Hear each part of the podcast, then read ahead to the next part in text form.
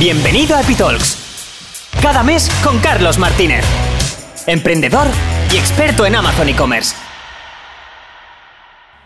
Muy buenas a todos, bienvenidos al primer Epi Talks eh, que vamos a ir intentar hacer todos los meses. Eh, decirme si se escucha correctamente, eh, bueno, que si funciona todo bien, decirme si la música está suficientemente baja, decírmelo en los comentarios, por favor. Me ha gustado eso de Epic Talk. No, me lo habías dicho. ¿eh? Es, el hashtag, de hecho. hashtag. Vale, me dicen por ahí que, que todo va perfectamente. Pues eh, bienvenidos a todos a este Epic Talks eh, que empezamos hoy aquí con Víctor de la agencia Takana. Hola Víctor. Buenas. Eh, muchísimas gracias porque para quien no lo sepa, pues Víctor es uno de los mayores expertos en Amazon en toda España y para nosotros pues la verdad es que nos eh, llena de orgullo que esté hoy aquí abriendo este, esta primera charla. Eh, como todos sabéis, lo que vamos a hacer hoy es hablar sobre el próximo Prime Day. Entonces, eh, nada, vamos a esperar un minutito más, ¿vale? Eh, para empezar ya, vamos a acabar de arrancar. Deciros, como podéis ver justo por aquí arriba, eh, tenemos el hashtag EpiTalks, que si queréis utilizarlo, por ejemplo, pues en Twitter o donde veáis, pues adelante, por si queréis tuitear sobre el, el evento. tenéis en la descripción todas nuestras redes sociales también. Víctor, ¿dónde os pueden encontrar? A vosotros en este caso? En takana.es, eh, por la web y sobre todo en LinkedIn. También igual, buscando Takana, fácil, con cada kilo. Genial, muy bien. Eh, y sobre todo, al final vamos a contestar preguntas, así que por favor, todos ir escribiendo preguntas en el chat, ya que, bueno, pues queremos que sea todo esto mucho más dinámico, queremos que, queremos que participéis en este evento. Eh, no vamos a enseñar ni una presentación, eh, por lo tanto, también lo que vamos a intentar, depende cómo, si sale bien, es luego subirlo esto en un formato podcast para que lo podáis escuchar mientras que estéis eh, en el coche, en el gimnasio o donde queráis, o en casa tranquilamente. Así que, bueno, esto sería un poco el formato que vamos ir haciendo, hablando con este caso con, con Víctor. Eh, por cierto, también deciros que si os quedáis hasta el final, os vamos a hacer un regalito, ¿vale? De parte de, en este caso, de Pinium. Y que nada, que bueno, ya es jueves, eh, ya mañana es viernes, fin de semana, por lo tanto, si queréis ir cogiendo una cervecita o lo que sea, yo, bueno, pues en este caso soy un poco más sano, eh, creo que Víctor también, al menos que me haya engañado, eh, me ha dicho que tenía agua, no sé si es ginebra a lo mejor. Tengo agua, pero ¿por qué no me habías dicho que esto era más en plan after work? Si no me hubiera una, una cerveza, hombre. Bueno, pues eh, nada, la próxima vez ya lo tendremos en cuenta, ya, ya, lo sabes para la próxima. Y, nada, vamos a empezar pues eh, preguntando en este caso a Víctor, que, quién es Víctor y que nos cuente un poquito más sobre él y no sé, su experiencia, su background. Vale, pues eh, para los que no me conozcáis, soy Víctor García, soy uno de los fundadores de Takana y bueno, llevo como consultor especializado en Amazon desde hace más de 5 o 6 años. Más, que experto, friki. Eh, no me preguntes por qué, pero me gusta desde hace mucho tiempo, me llamaba la atención Amazon y de hecho dejé mi, un trabajo que yo tenía de, de director de marketing en una empresa para montarme y venirme yo por aquí, por estos, por estos campos. Eh, y nada, bueno, pues eh, Takana nació hace tres eh, meses aproximadamente de la fusión entre el grupo Habitat, que es una de las mayores multinacionales de publicidad y marketing de España, con más de 120 empleados, con clientes como el BBVA, y David Vaquerizo, que quien no lo conozca, mm, fallo, porque es, junto con Jordi Ordóñez, uno de los creadores de All for Marketplace, una de las mejores comunidades de formación en, Amazon. Bueno, en Amazon y en todo el tema de Marketplace. Muy bien. Pero tú hace realmente mucho más. ¿Cuántos años hace ya que estás metido en el mundillo este de Amazon? A ver, desde empezar, desde empezar, pues eh, yo creo que casi 10 años. Eh, y de hecho he lanzado una empresa, la cual hasta ya la he vendido. y luego eh, tenemos ahora con otros socios otra, ¿vale? Otra marca propia en un sector de los más competitivos, que es el de suplementación alimenticia. Y ahí andamos pegándonos. Además, esto también nos sirve mucho para hacer pruebas, testeos, que con bueno, que con las cuentas de los clientes no se podía hacer y, la utilizamos pues para, para bichear y sacar, sacar información y además también así pues te pegas en el día a día que no es lo mismo estar ayudando a las empresas desde el lado de la agencia que desde pues eh, los problemas que, que, uno, que uno se encuentra cuando está montando el negocio dentro. Bueno, así mejora mucho más también la empatía de cara al cliente y realmente pues sufres un poco todos los problemas que se van encontrando, los baches, que esto al final lo venden por internet como los típicos cursos FBA, ¿no? De, encuentras el nicho con Jungle Scout y te pones a vender a 100.000 euros al mes, ¿no? Pero esto luego no es así, ¿no, Víctor? Es, eh, a ver, es complicado, pero porque eh, es, que hay miles y miles de vendedores. Para la que, la, pues si los, oyentes no lo, no lo, saben, pues en, España ya hay más de 300.000 vendedores en Amazon España. Y la mitad, por encima del 56%, 60% son chinos. Entonces, obviamente hay muchas, algunas categorías en las que no están, pero en las que están eh, es muy competido. Eh, se acabó eso de, que mm, voy a empezar a, vender en Amazon y vendo de inmediato. Es de hecho ya, yo lo comparo un poco más también como con el SEO y el posicionamiento en, Google, ¿no? Que siempre que vas a una agencia de, posicionamiento te dicen, hasta dentro de 8 meses, un 9, 10 meses no posicionas. Amazon es más rápido, eh, por supuesto, y además te entran ventas de una forma más rápida, pero lo que es llegar al top eh, se requiere tiempo. Correcto. Y si queréis llegar al top y realmente pues eh, no sabéis cómo, pues eh, tenéis a Takana en este caso, que es una agencia que, como ya habéis visto, pues con muchísima experiencia y muchos clientes detrás que os puede ayudar a ello. Si os aventuráis porque realmente vosotros os veis más eh, capacitados internamente, pues en este caso tenéis Epinium, que también lo podéis utilizar para ir creciendo en ventas y que de hecho, pues Víctor es una de esas agencias que en España tiene la versión eh, Agency Edition de Epinium desde ya hace bastante tiempo y también nos honra de, orgullo que, sea uno de nuestros clientes en este caso. Eh, hablando de Amazon, eh, ¿sabéis lo que facturó el año pasado Amazon? En 2020, tengo apuntado por aquí que facturó 475 billones de dólares. Eh, por la venta de productos, ¿vale? Porque Amazon, aparte de la venta de, de, productos, tiene otros negocios. Lo que supuso un incremento del 36% respecto al 2019 y de los cuales 295 fue por vendedores de third party sellers, 3P o del marketplace en este caso.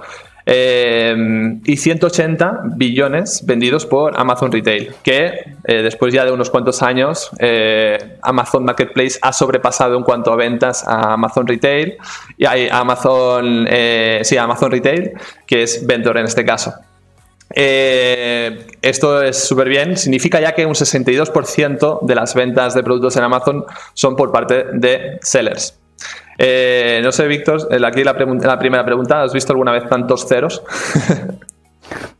No, no, pero a ver, yo no soy muy de datos así, no me lo sé de memoria, y, pero también por quitar un miedo a los, a los oyentes, eh, el porcentaje de ventas que venían de productos de marcas propias de Amazon, por muchas que lance y demás, no es tan alto. O sea, que ese miedo que uno tenía antes, o que a lo mejor hay gente todavía que tiene de, ay, Amazon me va a copiar, aparte de que ya salió un pequeño palo que se llevaron de la Unión Europea, no sé si lo habrán pagado o, bueno, es más para los medios de comunicación, pero les han cortado un poco, eh, pues eh, no es tanto. Entonces, realmente, bueno, en pilas ya la gente no comprará Duracell y comprará las de Amazon, pero en muchos, en la mayoría de los otros productos, sus marcas no, no es que tiren ni enganchen. Correcto.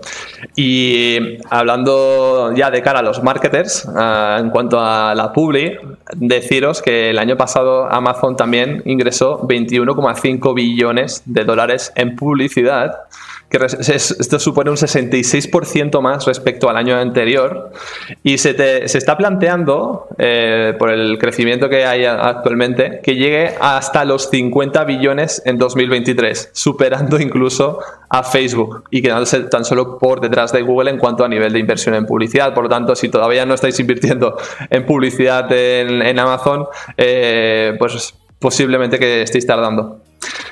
Luego también deciros. Pero ahí te voy a cortar porque eh, me gustaría a mí saber de todo ese dinero que se ha gastado, bueno, que ha, gastado la gente, ¿no? Y que a los vendedores que han gastado y que Amazon pues ha, cobrado. Eh, realmente cuántos vendedores han ganado. bueno, facturación han ganado, pero cuánto beneficio ellos han sacado a través de la publicidad. Hay que tener mucho cuidado con la publicidad cuando se hace, hay que hacerla bien y no hay que dejarse engañar por eh, los intereses que tiene. Se ha quedado aquí un poco porque seguramente venden. No, no, bien, bien, bien. Sí, sí, se, ha ah, entendido.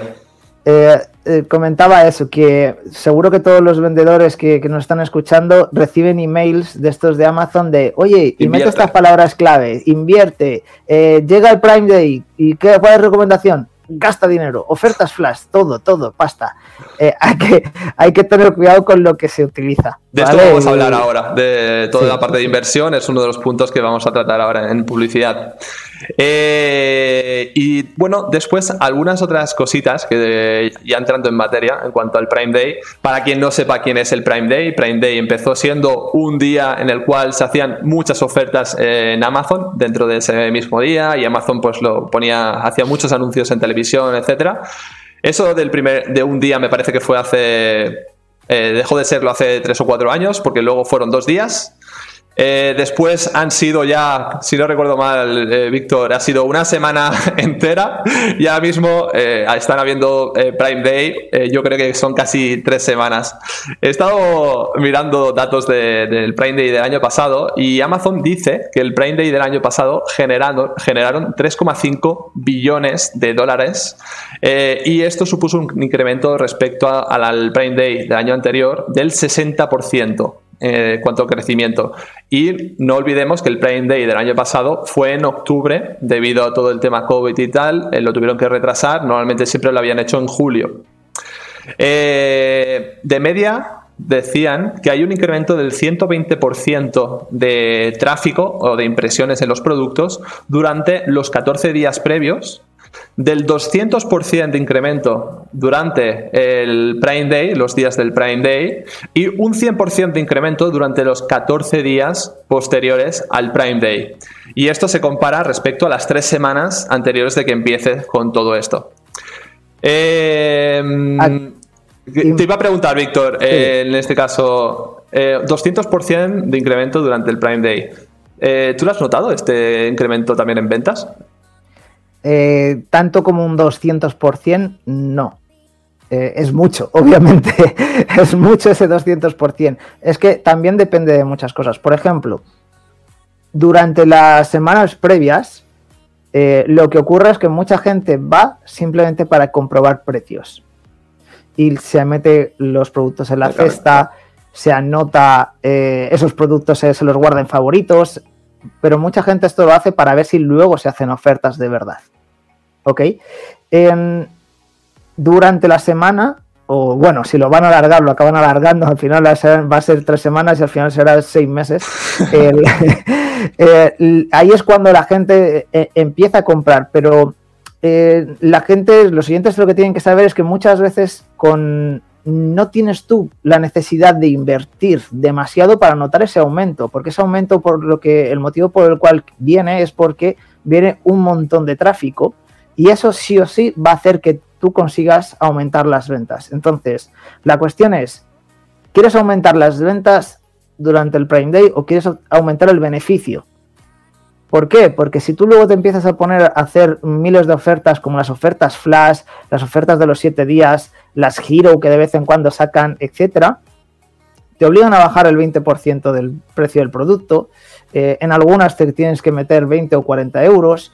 Eh, y claro, pues si tú ya le bajas un 20% el coste del producto y encima tienes que pagar 20 o 30 euros o 40 euros para hacer alguna de estas ofertas, etcétera, pues al final casi te sale mejor vender 4, 5 o 40 productos de forma orgánica porque viene mucha gente y haciendo mejoras de SEO, de las cuales ahora vamos a hablar cómo hacer algunas cosillas con Epinium y, y, ya está. No, no, no, a ver, mola el tener miles de ventas más, pero si luego no ganas dinero, ¿para qué, para qué te sirve? ¿no?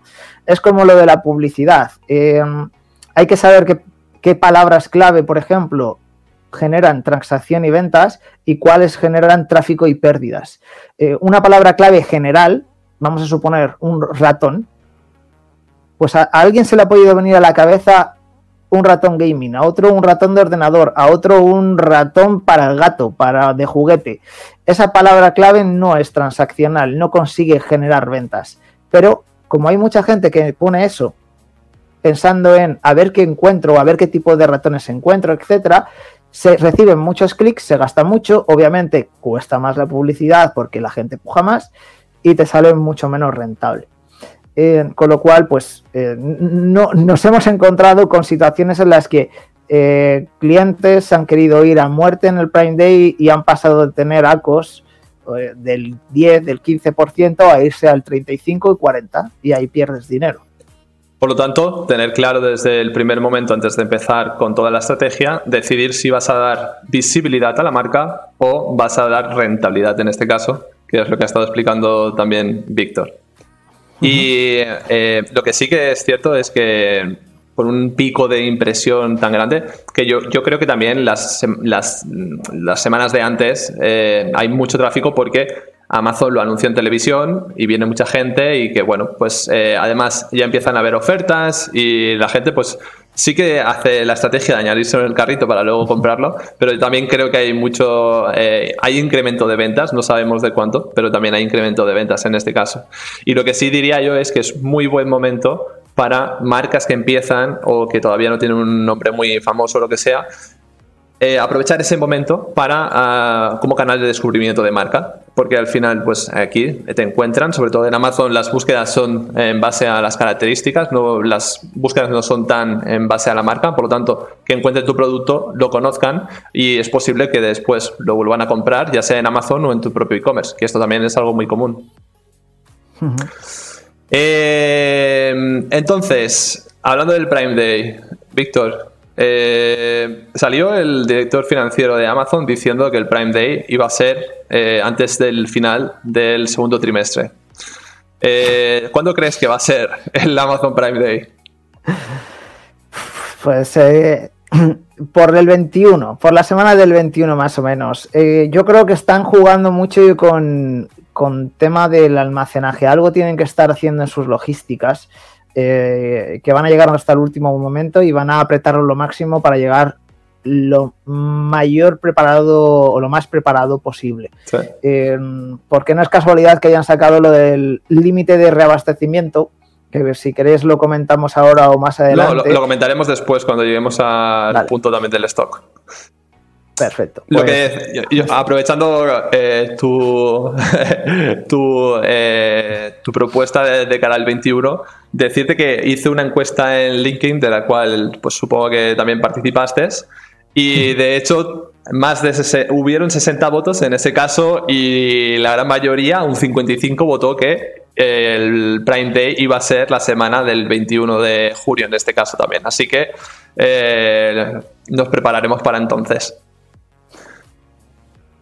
Eh, muy bien, eh, dicho esto, vamos a empezar ya con las preguntas, vamos a meternos en materia, eh, vamos a empezar a trabajar duro en este caso. Y para mí la pregunta, la primera de todas, sería, imagínate que eres una marca que quieres beneficiarte de este Prime Day, pero aún no vendes en Amazon. ¿Cuáles serían tus recomendaciones en este caso? eres una marca que todavía no vendes en Amazon eh, prepárate para el Prime Day de 2022. Eh, porque si hay que abrirte la cuenta ahora mismo y, configurarlo todo, no da tiempo. Además, la cuestión de, ir al Prime Day es que llegues posicionado y con todo ya bien, ¿vale? Para aprovechar ese subidón. Eh, es decir, no es subirte a la ola. Lo que no vas a hacer es que la ola está ya ahí arriba, porque ya hay mucha gente que tiene muchísimas cosas preparadas. Tema de almacenaje, por ejemplo, tema de almacenaje, es decir, entre que tú creas la cuenta, si tienes suerte, una semana y media, con mucha suerte, creas el catálogo, vamos a suponer, perfecto, genial, en tres días montas todo tu catálogo porque ya has organizado todo. Ahora tienes que mandar el, el producto a los almacenes de Amazon. Ya se te ha ido las dos semanas. ya no, no te va a entrar la mitad del, te va a entrar la mitad del stock. Con lo cual, si eres marca nueva, céntrate en, en el periodo de Navidades. A partir de octubre es lo que vamos a preparar nosotros a los clientes después del Prime Day. Navidades. Vale, entonces, marca que todavía no está en Amazon, lo sentimos, pero este Prime Day no va a ser el indicado. Eh, pero imaginemos entonces una marca que pues ya tiene presencia, tiene los productos subidos, pero de momento es la típica marca que no ha hecho absolutamente nada. Simplemente ha subido el catálogo. Vete tú a saber si lo ha subido correctamente. Y, bueno, eh, ¿por dónde empezaríamos en este caso para ponerlo a prueba? Vale, eres una marca, ya estás vendiendo, incluso eres una marca que tú no estás vendiendo, pero tus productos están, ¿no? Porque hay otros distribuidores que, los están moviendo y ya son productos que existen. Lo primero es la parte básica, que es el producto.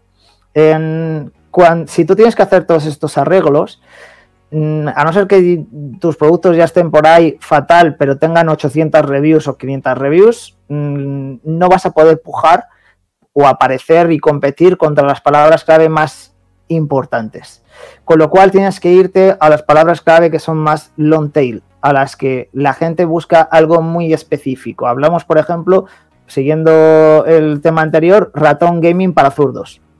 ¿Vale? Eso es una long tail, es una, palabra que la gente escribe en el buscador de Amazon y tiene pues varios, varios términos, ¿no? Es como una frase, mejor dicho. Eh, yo me centraría en eso, primero. ¿Por qué? Porque eso no lo trabaja tanta gente. Por ejemplo, los chinos, eso no lo suelen trabajar. ¿Por qué? Porque no tienen especialistas en, en el lenguaje.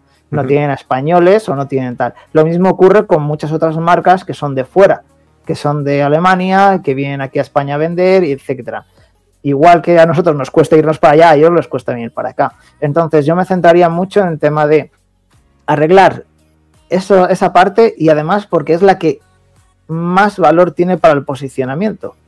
Lo que más valora Amazon para el posicionamiento es el título. Y luego el campo de las palabras clave. Vamos a hacer una. O sea.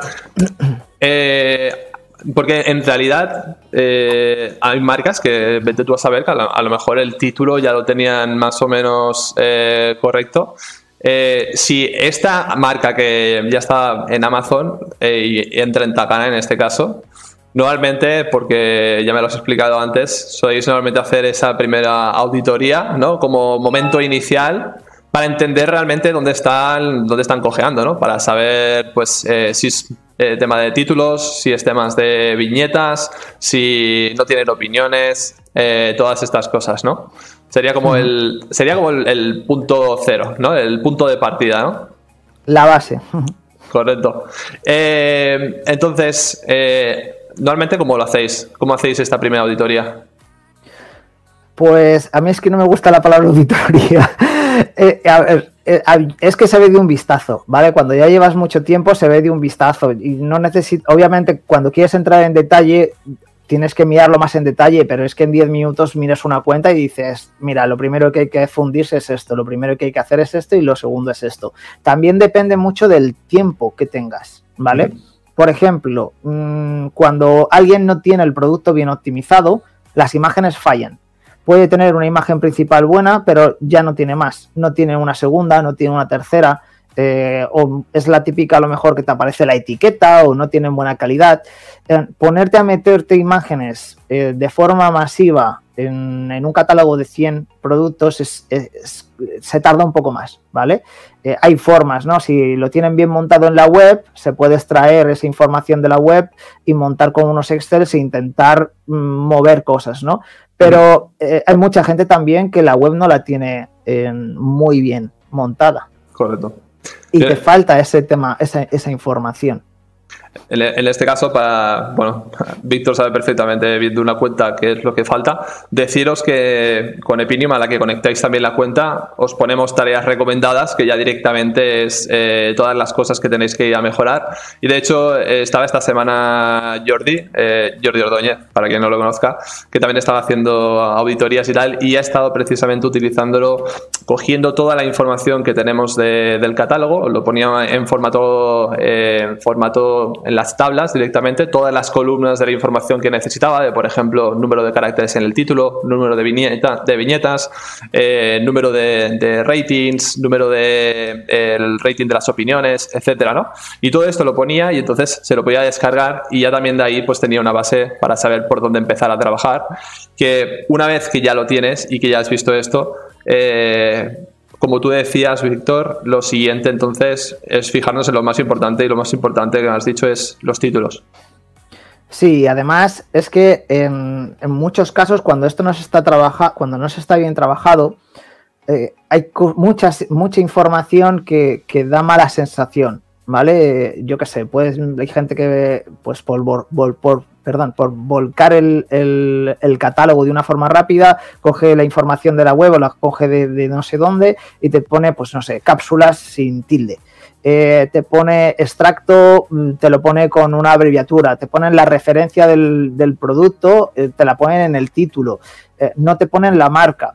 Entonces, rápidamente, por ejemplo, además con Epinium, con Excel, se puede montar cositas que, que mejoran muy fácilmente los, los títulos. Hablamos de que, por ejemplo, en este apartado, los títulos tienes que tener una estructura. Por un lado, tienes que tener el nombre de la marca. Por otro lado, tienes que poner las cosas más importantes que identifican a tu producto. Llámese teclado, ratón gaming para zurdos. Eh, llámese mesa de escritorio para eh, el hogar.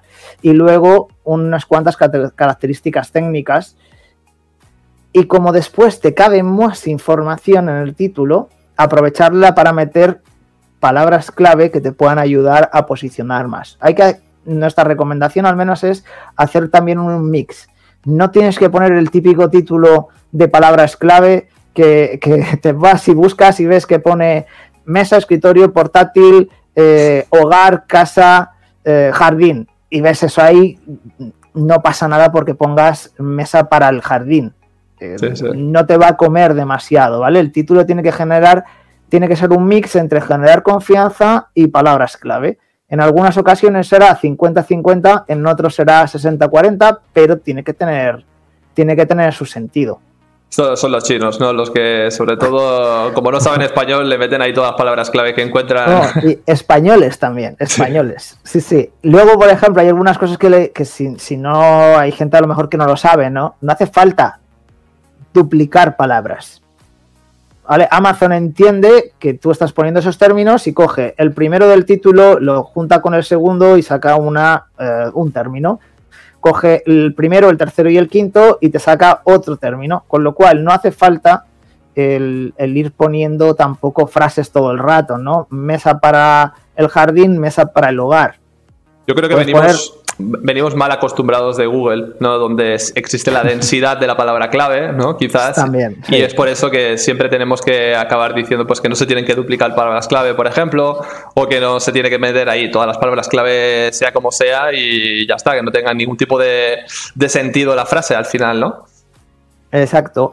Y también hay que centrarse, ya si se tiene un poco más de tiempo, ¿no? Y no hace falta hacerlo todo en tres días, hay que también ser eh, realistas. el, vendedor y la empresa quiere que su producto salga por lo mayor posible. Pero también hay que entender que si pones algo que no es del todo correcto, el usuario luego, como lo compre, va a estar equivocado. Y señores y señoras, señoritas, eh, no, sé no veo a la gente yo que está, que está aquí conectada.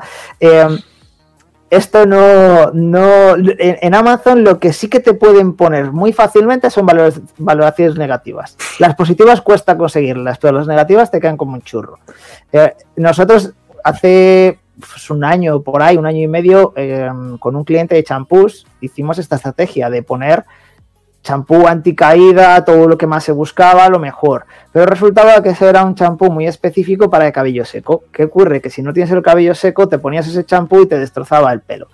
Con lo cual, que la gente se quejaba y claro, pues, pues sí, ese producto es para eh, gente que tiene el cabello seco y tienes que explicar a la gente por qué tu cabello está seco y por qué este es tu producto. Si no, te lo va a comprar cualquiera, porque en Amazon se compra muy fácilmente cosas. Vas por el móvil, estás en el coche, estás en el tren, ay, qué bonito, venga, pum, compro, y luego, pues, pues no te gusta, pues lo vuelves negativamente. Oye, que, es que te han defraudado. Y, no solo eso, sino que luego te lo devuelven y tanto por las devoluciones como por las eh, opiniones negativas, Amazon te acaba desposicionando el producto y adiós, muy buenas. Exacto. Vale. Luego, eh, aparte de los títulos, pues siempre, si os da tiempo, acordaros de las viñetas, de las descripciones. Descripciones que, por cierto, ya no se van a hacer con código HTML, que hasta hace poco sí que se podían de manera muy limitada. Tampoco había mucho tipo de código HTML, pero era muy limitada. Y, en este caso sí que os recomiendo que probéis Epinium en este caso, porque lo vais a poder hacer todo mucho más rápido, esta parte de optimización, eh, con ediciones masivas, etcétera. Y entonces sí que os va a dar tiempo de hacerlo todo. Si no es con Epinium, eh, lo vais a tener un poco más complicado. Eso o contratar a, una agencia como Takara. a ver, eh, para que la gente entienda un poco más lo que es lo de cargas masivas y cosas de estas, un, un truco que nosotros hacemos. Muchas veces la gente nos dice, em, eh, los responsables de producto nos dicen, vamos a ver, vosotros queréis que se llenen las viñetas. Son cinco viñetas que puedes meter hasta 500 caracteres, que es como a lo mejor 3, 4 líneas, 5 líneas. Es mucha info. Oye, es que mi producto no tiene tanta información técnica. Entonces, eh, nosotros siempre lo que intentamos es entender qué es lo que busca el, usuario. Y el usuario, una de las cosas que busca es confianza. En Amazon la gente no compra tanto por precio. Mm, de verdad, eh, cuando alguien dice, ay, es que este está vendiendo muy barato y tal, mm, ¿y cuánto gana? Pues tú sube el precio porque si no, no ganas nada. Y si luego convences a la gente a través de la ficha para que te compren, te posicionarás. Eh, entonces, ¿qué, ¿qué, recomendamos? Pues, por ejemplo, una viñeta sobre la información de sobre quiénes sois, quién es la empresa, si tenéis premios, si tenéis 20 años de experiencia. Eh, nosotros hemos tenido y tenemos empresas con 30 años de experiencia y tú entrabas ahí y era como, y, vale, ¿y tú quién eres? No, no, sé quién eres, no sé si tienes técnicos, no sé si tienes mucho personal, no sé si eres de fiar.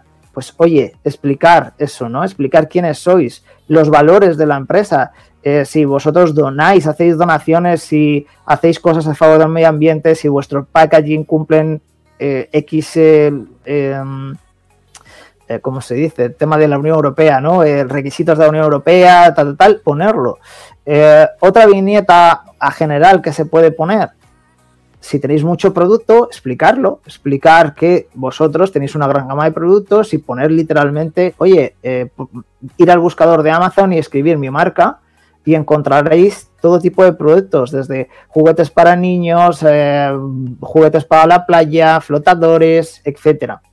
Eh, y luego, por ejemplo, la gente necesita saber si hay una atención al cliente detrás, porque se quejan mucho de, a lo mejor de cómo les llega el producto y del envío, de cuándo les va a llegar, ¿no? Pues explicar ahí, oye, nosotros ponemos a vuestra disposición de los compradores un una atención al cliente a través de la mensajería interna de Amazon, donde un especialista, tal, tal, tal. Comentarlo, ¿vale? ¿Por qué? Eh, ¿Por qué? Pues porque un chino, por ejemplo, eso no lo hace. ¿Vale? O, otro de otro país. Eh, es como si vosotros quisierais vender en Alemania, tenéis a alguien para responder en alemán. Sí, utilizáis Google Translator o DeepL, ok, como todos. Bueno, pues decírselo, decirle a la gente que podéis atenderles. Y con eso llenas tres de cinco viñetas, que la mayoría de los productos son cinco viñetas las que puedes poner, y luego ya solo tienes que rellenar dos de características técnicas del producto o una. Y con eso le das cuerpo a la ficha del producto. Muy bien. Y pasamos al siguiente punto de las cosas que también son importantes y es el stock porque si no hay stock, no hay nada que vender. Entonces, eh, en este punto, ¿cómo lo recomiendas? Eh, ¿Cómo recomiendas hacer la previsión? Eh, ¿Cómo recomiendas tener la configuración FBA, FBM, etcétera? Pues a ver, siempre que se pueda, FBA, los almacenes de Amazon. ¿Por qué? Porque estáis vendiendo en Amazon. Eso es lo primero. Y las reglas del juego las dicta Amazon y Amazon da ventajas a quien está en FBA porque Amazon pues es parte también una gran empresa logística y es una ventaja competitiva que tiene frente a eh, mano a mano, frente a Cdiscount, frente a eh, Walmart en Estados Unidos. En Estados Unidos ya están haciendo pruebas para hacer envíos por franjas horarias. O sea, si me compras a las 9 de la noche, lo vas a tener entre las 6 de la mañana y las 10. Si lo compras desde las 4 de la mañana a las 10 de la mañana, lo vas a tener a las 7, entre las 7 y las 6. O sea, hasta ese punto están llegando. Yo he escuchado que si el producto está en Prime, el incremento que hay, eh, o sea, si el producto está en FBA y por lo tanto el producto es Prime, el incremento de ventas que se nota es de un 30% respecto al FBM. Sí, exacto, un 30 o un 20 también dependerá un poco del, producto que tengas, si está ya posicionado, si no, si, a ver, si tienes el producto hecho una guarrería y lo metes en FBA, pues lo mismo te aumenta un poco menos, ¿no? Eh, pero es que además también tenéis que tener en cuenta que es Amazon quien ha creado la necesidad, la ha creado, ha creado la necesidad de tener el producto inmediatamente en tu casa. Esto no ocurría antes hasta que no llegó Amazon a metérnoslo por los ojos. Entonces la gente está por la calle, mira algo, no sabía ni que existía, lo ha visto en Amazon, le ha gustado y lo quiere mañana. Totalmente. Y es un, gran problema, es un gran problema para los competidores, como antes decíamos, porque es que a estas alturas es muy, muy, muy, muy complicado poder llegar a competir a este nivel.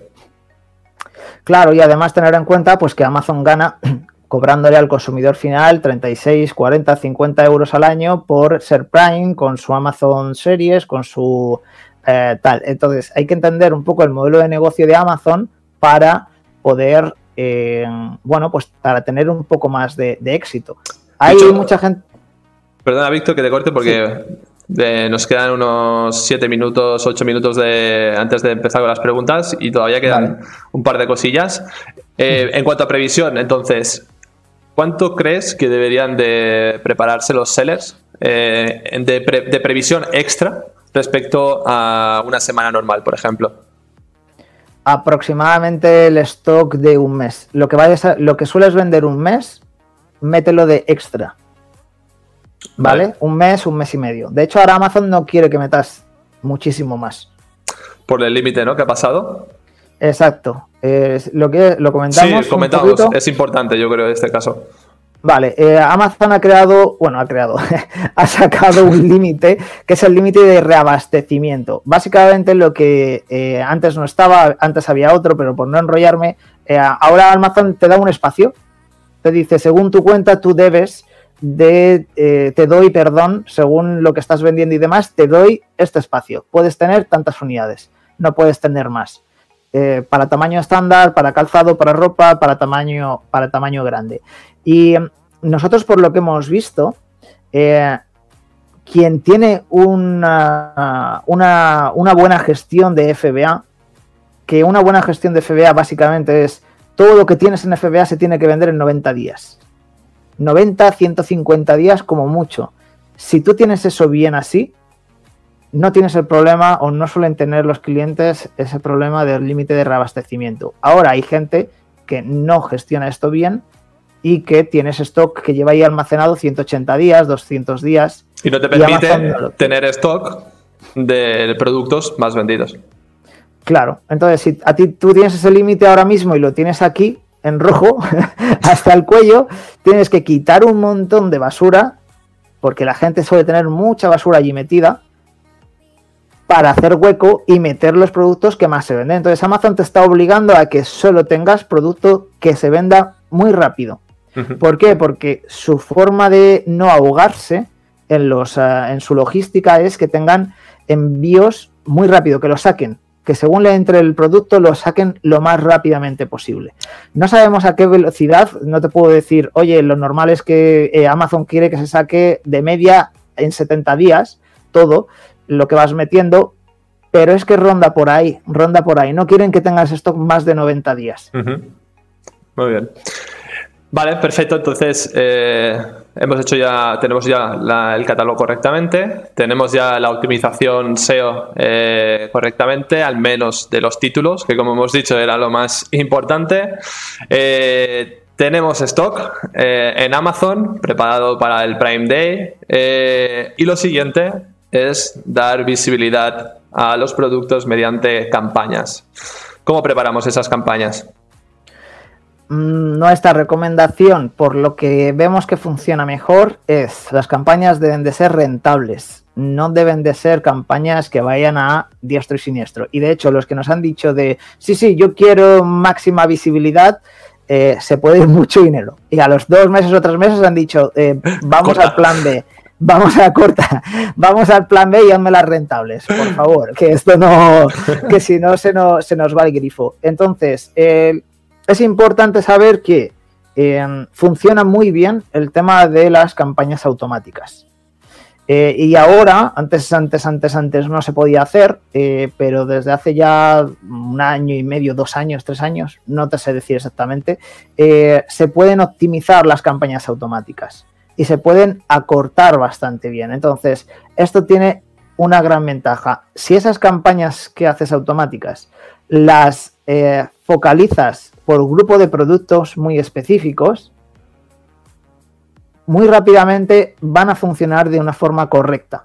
¿Eso qué quiere decir? Que si tienes una silla para el jardín y una mesa para el jardín y una farola para el jardín, no me los metas juntos en la misma campaña. Crea una para sillas, una para mesas y otra para eh, farolas. Correcto. Que sería pensar así como si fueran grupos de anuncios, ¿no? Pero dentro de campañas automáticas. Exacto. luego, ¿qué funciona mejor? es que depende, depende. Hay, sobre todo hay dos tipos de campañas para que la gente lo entienda. Una es que tu producto salga cuando alguien pone una palabra clave en Amazon y busca sillas de jardín, salen ahí los resultados, pues ahí apareces. y la otra es dentro de los productos de la competencia, o incluso también, bueno, dentro de los tuyos también. Entonces, em, puede funcionar uno más y puede funcionar otro mm, mejor o peor. Mm, no se sabe hasta que no haces pruebas.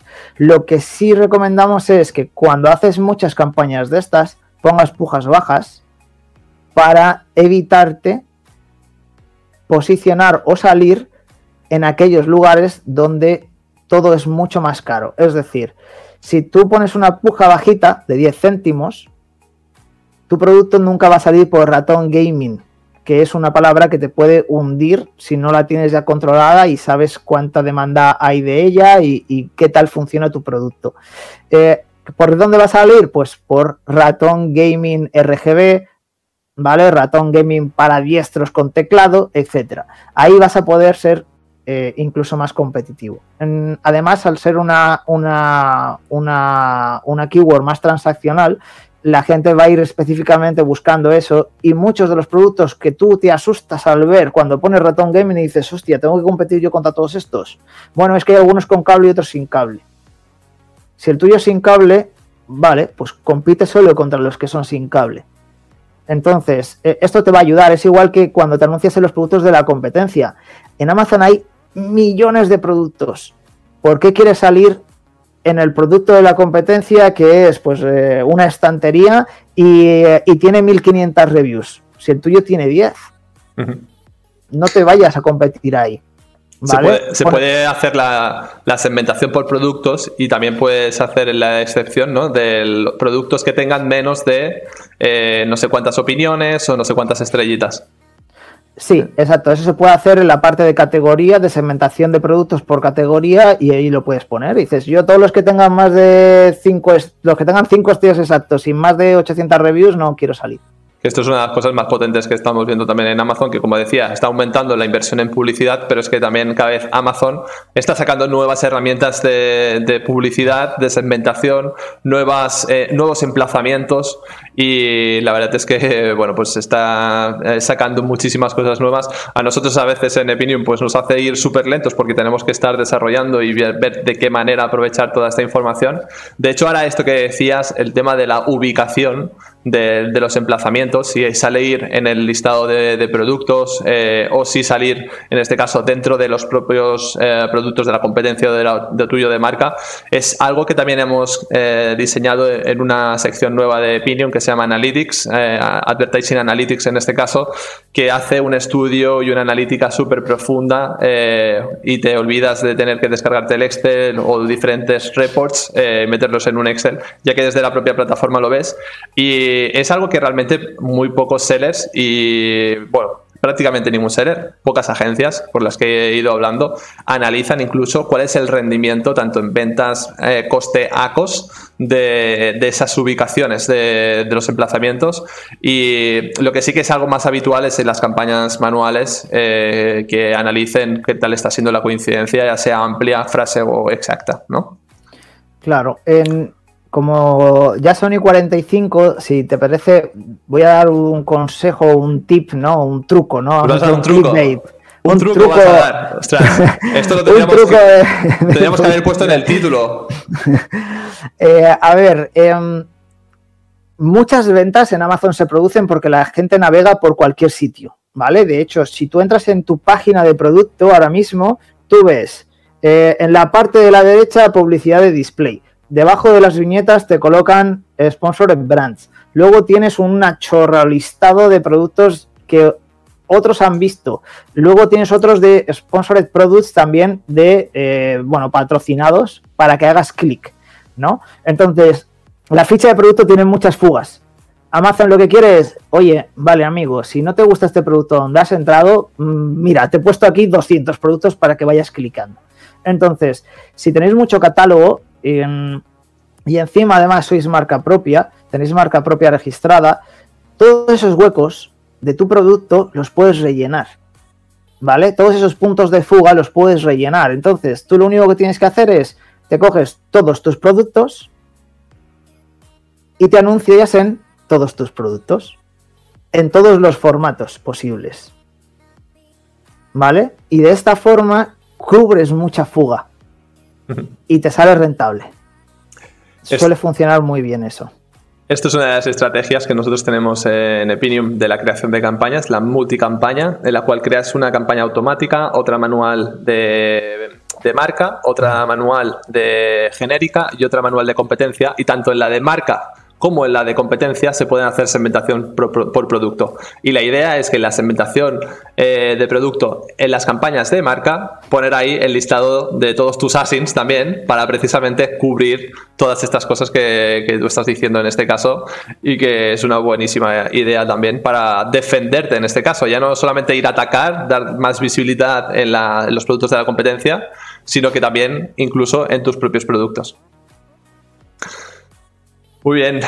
¿Algo más que añadir, Víctor? ¿Algún truco más que tengas ahí bajo la manga para nuestros eh, espectadores de cara al Prime Day? sí, si pueden, que metan flyers dentro de los productos para tener reviews, eh, para conseguir que se vayan luego a tu web, eh, más adelante, etcétera. Eh, uno de los mayores problemas que tiene Amazon es que se queda con el usuario, el poder del usuario. Eh, ya no sabes a quién vendes, no sabes el nombre, no sabes la dirección. Bueno, la dirección sabes la ciudad, si, dependiendo de qué informes, pero no sabes quién es ese usuario. Entonces, puedes llevártelo de fuera, puedes llevártelo afuera. la parte del email marketing, cada vez lo restringen más, menos puedes escribirles, menos puedes preguntarles bueno, dentro del packaging del producto, eh, incluso en el mismo packaging o, dentro, también se puede, ¿vale? Cosas que nosotros estamos probando y probamos y funcionan, eh, es eh, dentro de la caja de, un producto, ¿vale? La tapa por dentro, meter un rasca y gana. La gente rasca y le das algo y luego le dices, aquí tienes para canjearlo.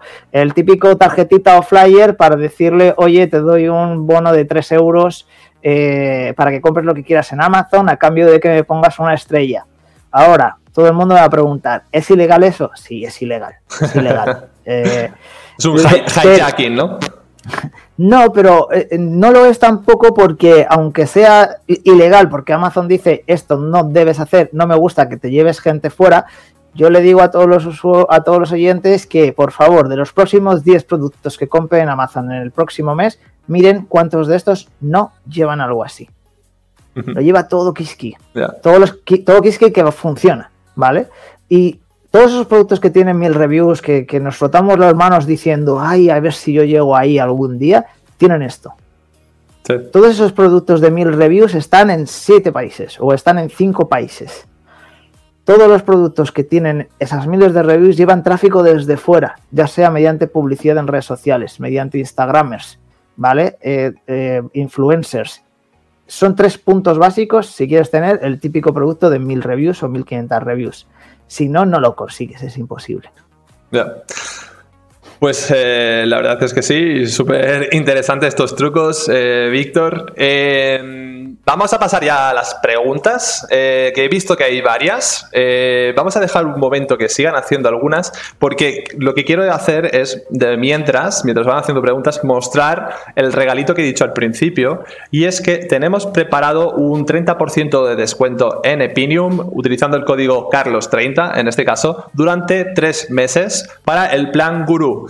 Eh, Víctor ha dicho que no iba a tener tiempo para si os queréis preparar ahora mismo, pero si queréis hacerlo vosotros mismos con Epinium, pues vosotros mismos. Si queréis entrar después de cara a la campaña de Navidad eh, y ir a hablar, en este caso, con Víctor o con Takana directamente, pues hacerlo. Eh, no tiene ningún código de descuento, pero si decís que vais de parte de Epinium, seguro que os tratan súper bien. o a lo mejor sí que hay un código de descuento, no lo sé. A lo mejor Víctor nos sorprende por ahí con más cositas. Se puede, se puede hacer algo. vale, genial. Entonces, eh, pasamos directamente a las preguntas, que veo que hay, bastantes. Eh, vale, Octavio nos dice, yo soy top seller en Amazon, vendor, 4 eh, millones anuales y he vendido a más de 300, 300 supongo 300 mil euros o no sé, en Prime. son sus cifras. De acuerdo con qué marcas eh, no podrán posicionarse, pero wholesalers de marcas conocidas sí. El tema es ganar la buy box y palabras claves long tail, ¿no? que es un poco lo, que tú has dicho. palabras clave long tail y buy box si no la tienes, Claro, a ver, eh, yo es que eh, hablo siempre desde el punto de vista de marcas, ¿vale? Nosotros eh, principalmente trabajamos con fabricantes y marcas, tenemos grandes distribuidores, pero no es lo que más tenemos. ¿Por qué? Porque si no eres un distribuidor muy top, con mucho, con, unos precios realmente buenos, por lo que dice además el oyente de, de la Buybox es que no la vas a ganar. Entonces, eh, sí, para el tema de, pues si alguien quiere, pues eh, alguna idea para ganar la Buybox, yo no recomiendo utilizar la, optimización, eh, el área de precios automáticos de Amazon, recomiendo más utilizar una herramienta de repricer, ¿vale? Y siempre controlar muy bien cuál es tu precio mínimo al que vas a poder vender, porque hay también jugarretas, es que hay muchas jugarretas. Nos ha pasado, nos ha pasado ayer antes de ayer nos pasó con un cliente. Es fabricante, pero hay distribuidores por ahí eh, todavía vendiendo sus productos y, se lo bajaron a un euro el precio. Y no tenían, no tenían bien puesto el, precio mínimo y en un fin de semana se les fueron, se, les fueron más de, creo que fueron 60, 70 pedidos en un fin de semana a un euro. ¿Qué puedes hacer en esos casos? Pues si a alguien le pasa esto, si es tu producto, lo tienes que vender. O sea, y además si vas por FBA ni siquiera lo puedes hacer nada, estás, estás jodido. Eh, si es por lo tuyo, tampoco te recomiendo que rechaces los pedidos. Eh, sácale, ponle la mejor cara a la pérdida, que es intenta contactar a la gente para, para obtener reviews. Porque te las van a poner, ahí sí te las van a poner, aunque sea por el descuentazo que se han, que se han llevado. Ya me las estoy viendo, calidad, precio inmejorable. Genial. La siguiente pregunta es de Iker, eh, que nos pregunta Epinium. Eh, para Vendor se habla de que la API ya está abierta. Sí, esto es cierto. Estamos trabajando en ello. Eh, por lo tanto, esperamos que nos lo habéis pedido muchísimos y sobre todo las agencias nos pedís la API para, el poder hacer lo mismo que hacemos hoy en día con los seres, pero también para Vendor. Y lo dicho, estamos trabajando en ello. Lo único que la API no está muy bien hecha realmente, está bastante verde, pero esperamos que durante los próximos meses, durante el verano, lo tengamos hecho y ya de cara a campaña de Navidad, o sea, de cara a agosto, septiembre, podamos tenerlo listo. Nos dice Gloria, en algunas páginas especializadas se habla de que es mejor reducir el, largo de los títulos. ¿Recomendáis agotar los caracteres con keywords relevantes? Con keywords relevantes y como comentamos antes, también con información que le valga al usuario. ¿Vale? por ejemplo, eh, cómo tomar el producto. Si es que se toma, claro. Eh, si es un bote de un producto de algo, ¿para cuántos meses dura? ¿vale? Porque a lo mejor tú dices, ah, yo es que tengo 800 pastillas en el bote, vale, pero eso, si luego te tienes que tomar 10 cada día, te dura nada, ¿vale? Pero si pones algo de, oye, esto vale para cuatro meses, características que puedan destacar el producto, o sea, no nos centremos solo en palabras y palabras. Si vosotros sois expertos en el, en, bueno, tenéis técnicos expertos en el producto, mirar también cuáles son las principales dudas y resolvérselas a la gente. ¿Es un aire acondicionado? ¿Tiene tubo o no tiene tubo? Ya te digo yo que aire acondicionado sin tubo, específicamente, eh, pues, no es que tenga mil millones de búsquedas. Pero, oye, es importante el ponérselo porque es una información útil. Es como, claro, tenéis que imaginar que esa persona te está preguntando en la tienda y tú le tienes que responder antes de que él te pregunte en internet. Así mejorarás la ficha de producto y la conversión. Totalmente, la conversión, que es una de las cosas más importantes, o sea, es el click-through rate, ¿vale? Eh, porcentaje de clics en base a las impresiones en la página de resultados. Eh, si está esas palabras clave importantísimas que decía ahora Víctor, las vais a tener en el título, el cliente las va a ver, va a hacer clic y además van a influenciar también mucho a la hora de hacer la conversión. Nos preguntan, eh, ¿qué más? Eh, habéis comentado que no es necesario duplicar palabras clave. ¿Utilizáis alguna herramienta para eliminar los duplicados? Epinium. Fantástico. Yo no lo, he, dicho, yo.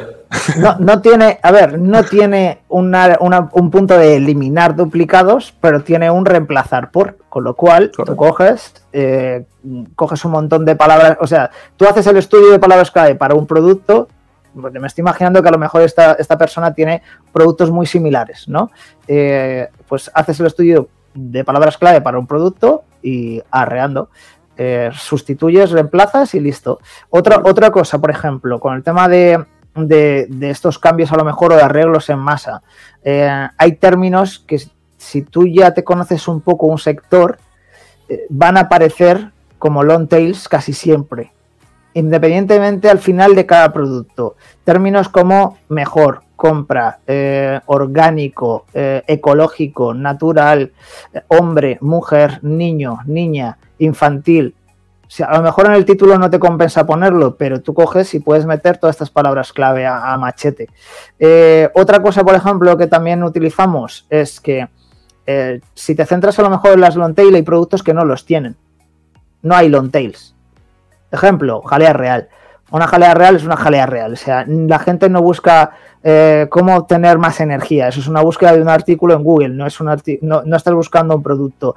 Entonces, pues la jalea real tiene pues, muy poca cosa. Hmm. Eh, puedes coger y lleva ginseng, vale, ¿el ginseng para qué es? Para esto, para esto y para esto, ok.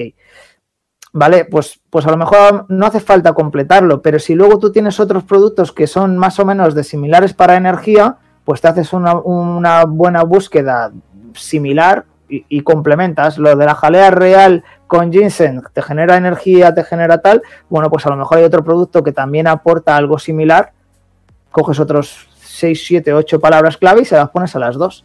Y haces cambios de forma masiva. Nosotros hace, hace tres semanas a un cliente de, suplementación alimenticia, eh, términos básicos para posicionarle, se lo metimos a los 800 productos que tienen o 900 que tienen en bulk, algo base. ¿Vale? Pues oye, eh, ya luego se irá perfeccionando, ¿vale? Porque hay que priorizar también trabajos. Eh, y, de una forma, de una tacada rápida, mejoras el posicionamiento long tail de muchos productos. Sí, sí, sí. La siguiente pregunta es: ¿el stock afecta al posicionamiento? Sí, si no tienes, te caes. vale, a ver, no, no, que no se lo tomen a mal, no era, era solo como una especie de broma, pero sí que es importante saber que si te has quedado sin stock y tú antes estabas posicionado en la posición 4 por una palabra clave, cuando vuelves a tener stock después de dos semanas, ya no vas a estar en la 4, vas a estar mucho más abajo y vas a tener que volver a recuperarte.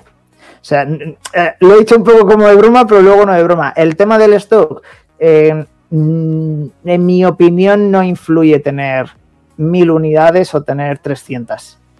Si estás por FBA, necesitas tener el stock que Amazon quiere para que no te penalicen en FBA. Si estás por FBM, ese truco que la gente dice de voy a meterle 10.000 unidades eh, para ver si posiciona mejor, yo no creo que afecte mucho. Vale. Eh, vamos a ir acabando, que nos queda un minuto realmente para ser puntuales. Eh, lo primero, para acabar, hay una pregunta que nos dicen, cuando Amazon no hace ni caso al modificar los listings para optimizarlos y en asistencia normal y de brand registry tampoco te hacen caso, ¿qué es lo siguiente que puedo hacer? Borrar el producto, esperar 24 horas y volver a crearlo con la información correcta. Porque lo que está pasando es que tú estás modificando la información, ¿vale? Pero tu catálogo está...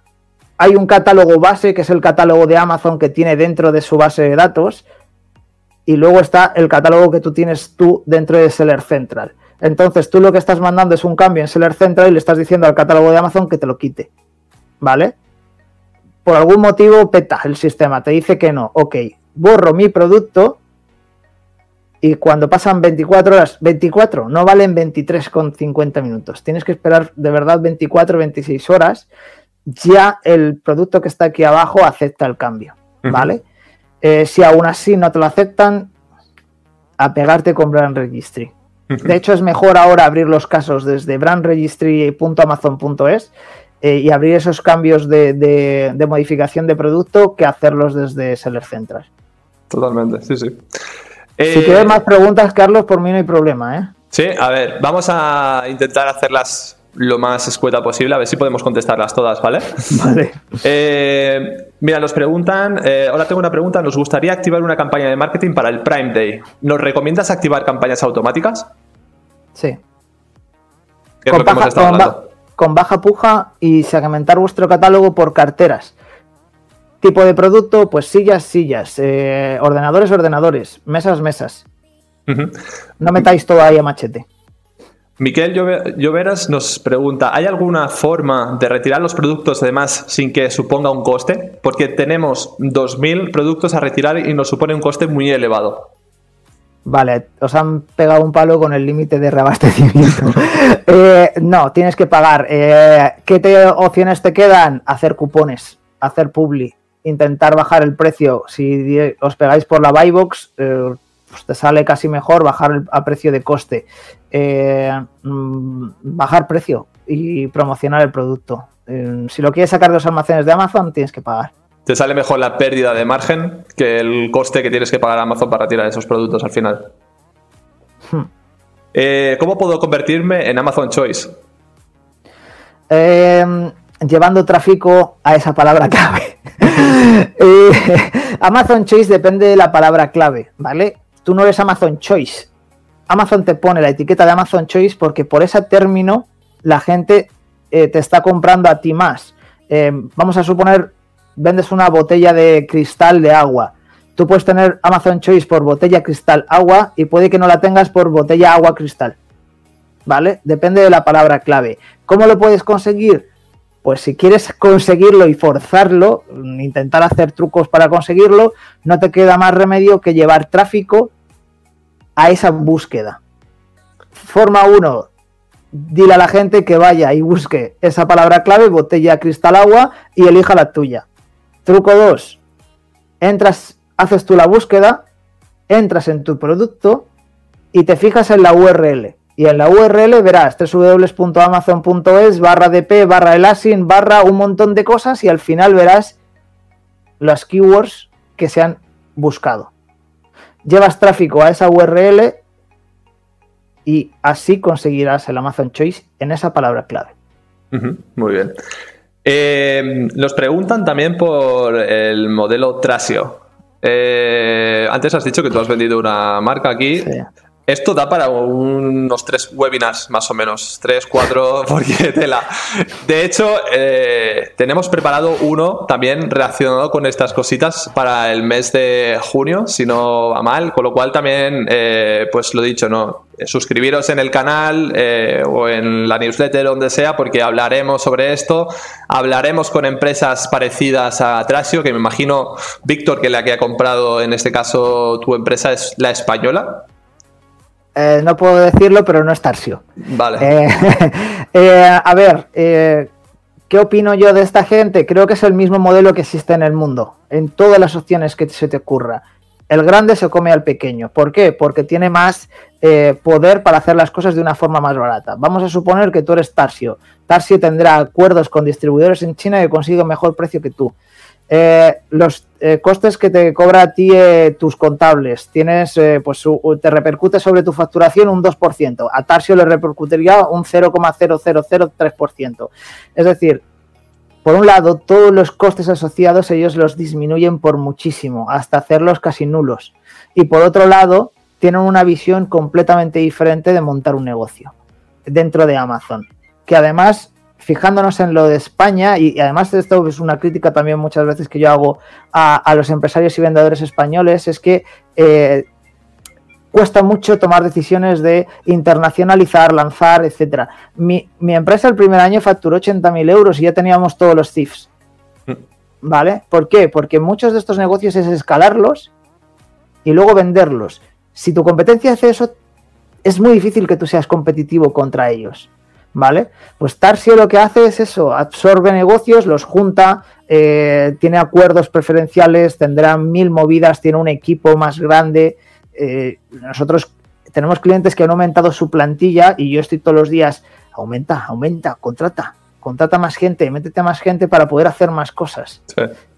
Ellos tienen muchísima más facilidad en hacer eso. Sí, porque entienden cómo funciona el modelo entiende cómo funciona el modelo, los contactos, eh, dan por hecho temas de pérdidas, por ejemplo, eh, el tema de devoluciones. Eh, olvidaros de obtener algo con las devoluciones, es decir, calcular cuánto cuántas, cuántas porcentaje de devoluciones tienes, un 3%, un 5% y enchufaslo al precio. Mm.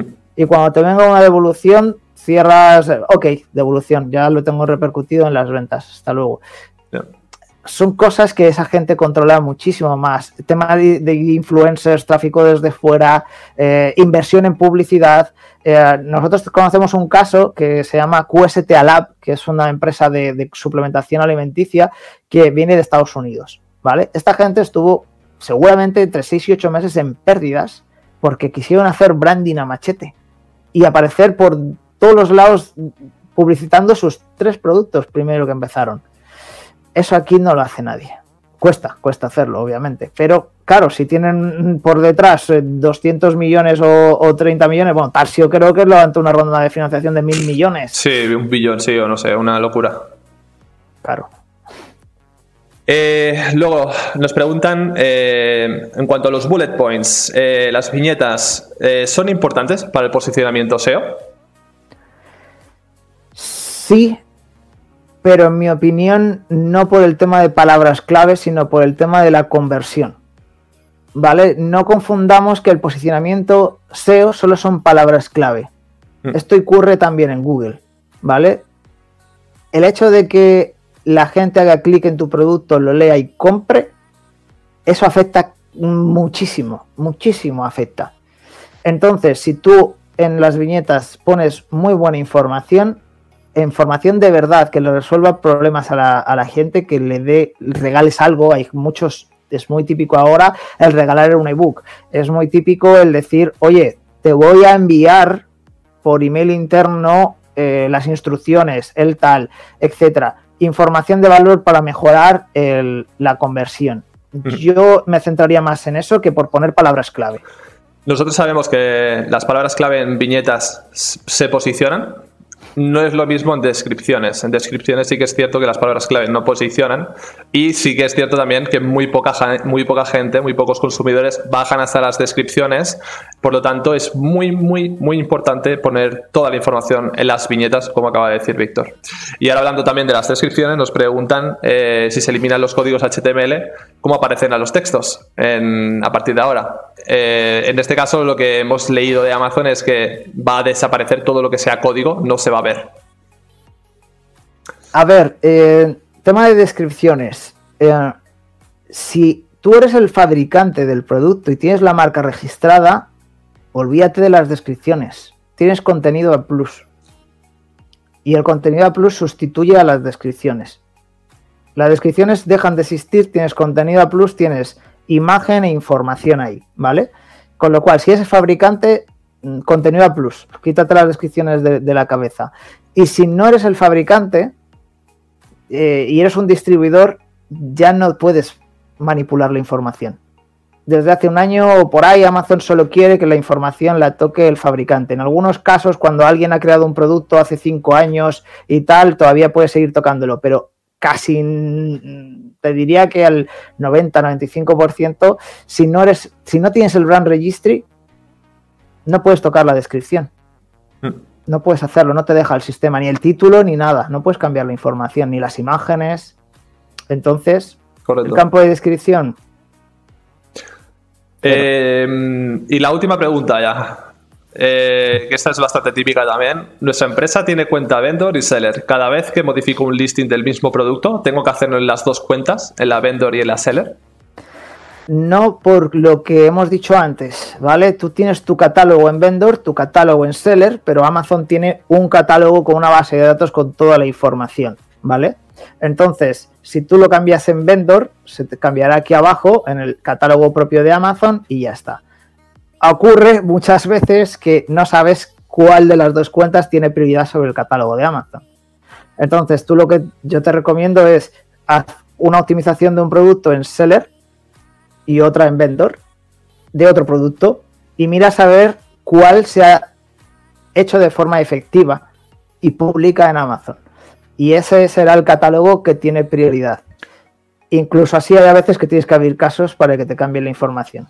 En este caso, eh, eh, una de las cosas que yo les recomiendo para hacer con, con, Epinium es que lo hagan primero con Seller, con todo el catálogo en Seller, o hagan la optimización desde Epinium, lo envíen, lo suban a Amazon desde la propia Epinium y en la herramienta te va a decir aquellos, que, aquellos cambios que no se han realizado. Entonces, tú esto te lo puedes descargar en fichero eh, CSV y entonces pueden pasar dos cosas, como decía Víctor, que tengas que abrir un caso o que, como también ha dicho Víctor, este producto eh, lo tengas que cambiar desde Vendor Central. Así que. Borrar. Borrar, borrar en este caso. O borrar si no lo quieres seguir teniendo en Vendor Central. Eh, muy bien, llegamos al, al, final. Deciros que de cara al próximo eh, día 10 eh, tenemos el próximo webinar. En este caso vamos a hablar de la ventanilla única, algo que seguro que habéis escuchado, pero si no lo habéis escuchado, en el próximo mes y durante julio lo vais a escuchar muchísimo si os dedicáis a las ventas online.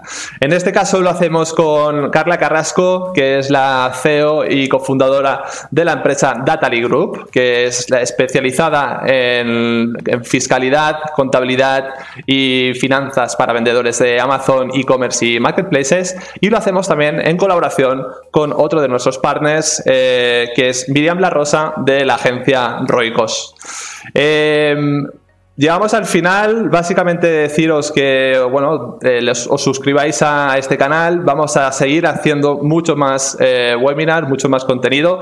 Víctor, contigo este es el primero, pero no va a ser el último, ya te lo adelanto. Sé que te gusta mucho hablar y mucho de estos temas, con lo cual esto es algo que queremos seguir haciendo para poder aportar el máximo eh, valor a todos estos sellers. Que sepáis que Víctor es una persona con muchísima iniciativa, ha creado la primera asociación de vendedores eh, en Amazon en toda España. Eh, si no es así, Víctor. Sí, pero está, está, está ahí, está ahí, está saliendo. Es que cuesta lanzarlas. Las asociaciones no es, fácil. ya cuesta lanzar una, una empresa, pues una asociación cuesta más. Pues eh, ahí la tenemos, que, pues eso, que la acaban de hacer. Y, nada, Víctor, muchísimas gracias por todo lo que has aportado. Deciros a todos que si necesitáis ayuda con vuestras cuentas de seller o de vendor, tenéis a Víctor en takana, takana.es .com.es. En LinkedIn también los podéis encontrar. Eh, y nada más, eh, lo dicho, Víctor, muchas gracias. Un placer. Me lo paso muy bien. Muchas gracias a ti. Nos vemos a la próxima. Hasta luego. Un saludo. Y hasta aquí el Epitalks de hoy. Más novedades y contenido el próximo mes.